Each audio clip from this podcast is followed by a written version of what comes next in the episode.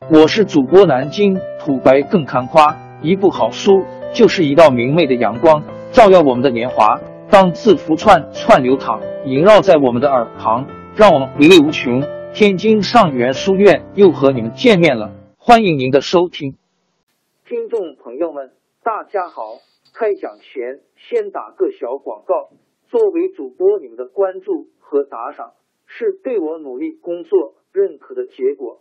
谢谢听众，天津上元书院、南京土白更堪夸主播最新专辑《平化祖国华夏上下五千年》终于上线了，一部宏伟巨作。我们的祖先以伟大的创造力、强大的生命力和巨大的凝聚力，世世代代繁衍生息，历尽磨难，从远古走到现在，从蒙昧走向文明。全书共计两百八十三回。作为播客，我劳动我所得，付费的有声书来了，你愿意为此花钱花时间吗？评话中华上下五千年专辑的进度更新按听众的关注和评论而定。喜马拉雅号 UID 七三二六四零二二，微信号 sh 八五七三零一四四九。请多多关注，多多打赏，谢谢大家，谢谢。下面正式开讲《评话中华上下五千年》专辑。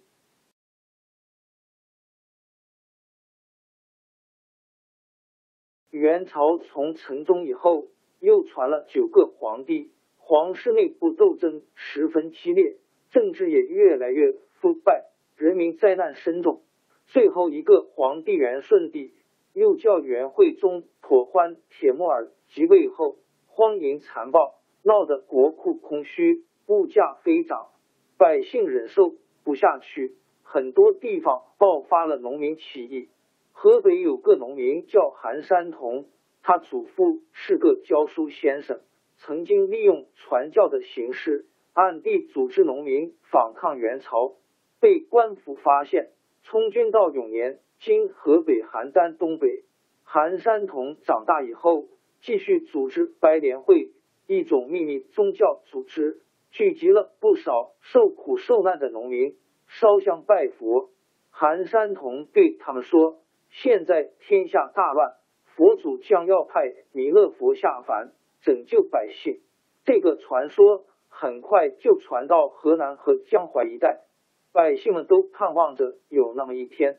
弥勒佛真会下凡来，正巧在这个时候，黄河在白毛堤决口又碰上接连下了二十多天大雨，洪水泛滥，两岸百姓遭受严重水灾。有人向朝廷建议，把决口的地方堵住。另外，在黄陵冈金山东曹县西南开挖河道，疏通河水。公元一三五一年，元王朝征发了汴梁。今河南开封、大名等十三路民工十五万和兵士两万人到黄陵张开河修河工程开始了。民工们在烈日暴雨下被迫日日夜夜没命的干活，可是朝廷拨下来的开河经费却让治河的官吏克扣了去，修河的民工连饭也吃不饱，怨声载道。韩山童决定抓住这个机会发动群众。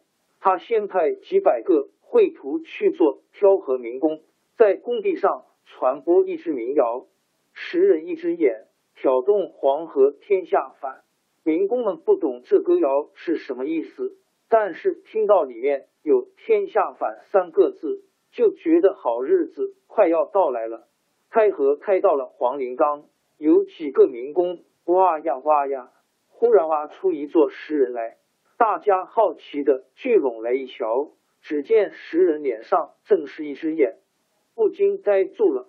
这件新鲜事又很快的在十几万民工中传开来，大家心里都想：民谣说的真的应验了。既然石人出来，天下造反的日子自然来到了。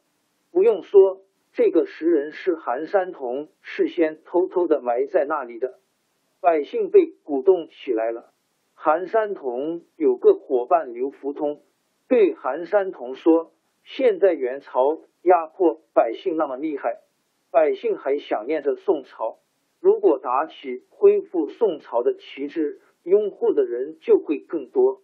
韩山童很赞成这个主张，就跟大家宣布说：韩山童本来不姓韩，而是姓赵，按辈分排起来，还是宋徽宗的第八代孙子。刘福通也是南宋大将刘光世的后代。他们说的那么有鼻子有眼睛，百姓们听了也不由不信。韩山童、刘福通挑选个日子，聚集了一批人，杀了一匹白马，一头黑牛，祭告天地。大家推韩山童做领袖，号称明王，并约定日子，在颍州颍上金鸿辉复阳颍上起义，用红金裹头作为起义军的标记。正在歃血立誓的时候，有人走漏了消息。官府派兵士把韩山童抓去，押到县衙门杀了。韩山童的妻子带着他儿子韩林儿逃脱了官府追捕，到武安（今河北武安）躲了起来。刘福通逃出包围，把约定起义的农民召集起来，攻占了颍州等一些据点。原来在黄陵刚开河的民工得到消息，也杀了河官，纷纷投奔刘福通的队伍。因为其兵士头上裹着红巾，当时的百姓把他们称作红军，历史上把他称作红巾军。不到十天，红巾军已经发展到十多万人。元王朝听到刘福通声势浩大，吓慌了神，赶忙调动了。六千名色目人组成的阿速军和几支汉军镇压红巾军。阿速军本来是元王朝的一支精锐的队伍，但是那时候已经十分腐败，将领们只知道喝酒享乐，兵士们到处抢劫。一碰上红巾军，还没交锋，主将带头挥着鞭子，骑马向后逃奔，嘴里还不停的叫喊着阿卜。阿卜，阿卜是走的意思。下面的兵士一看主将临阵脱逃，也都四散逃窜。过了一个月，刘福通的红巾军又连续攻下了一批城池。江淮一带的农民早就受到白莲会的影响，听到刘福通起义，纷纷响应。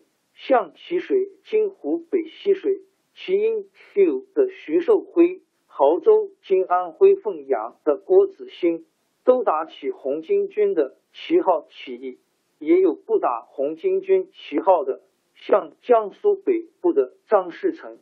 公元一三五四年，元顺帝派丞相脱脱集中了诸王和各省人马，动用了西域、西番的兵力，号称百万，围攻占领高邮的张士诚起义军。高邮城被围得水泄不通，起义军正在危急的时候，元王朝突然发生内乱，元顺帝下令撤掉脱脱的官爵，百万元军失去了统帅，不战自乱，全军崩溃。元军溃散以后，刘福通的北方起义军趁机出击，大破元军。第二年二月，刘福通把韩山童的儿子。韩林儿接到亳州（今安徽亳县），正式称帝，国号叫宋。韩林儿被称为小明王。韩林儿、刘福通在亳州建立政权以后，分兵三路出师北伐。西路军由李武、崔德率领，进攻陕西、甘肃、宁夏、四川；东路军由毛贵率领，从山东、河北。直逼石元朝京城大都，中路军由关先生、破头潘等率领，从山西打到辽东，配合东路军攻打大都。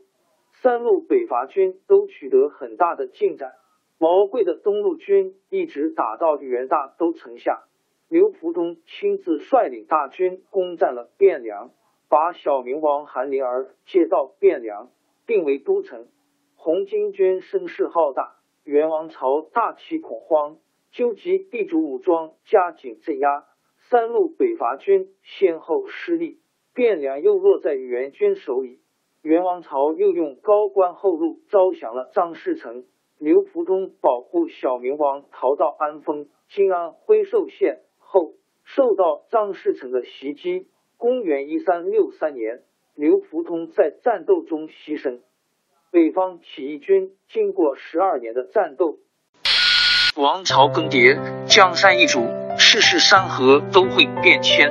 其实我们无需不辞辛劳去追寻什么永远，活在当下，做每一件自己想做的事。去每一座和自己有缘的城市，看每一道动人心肠的风景，珍惜每一个擦肩的路人。纵算经历颠沛，尝尽苦楚，也无怨悔。感谢您的收听，朋友们，让我们下期再见。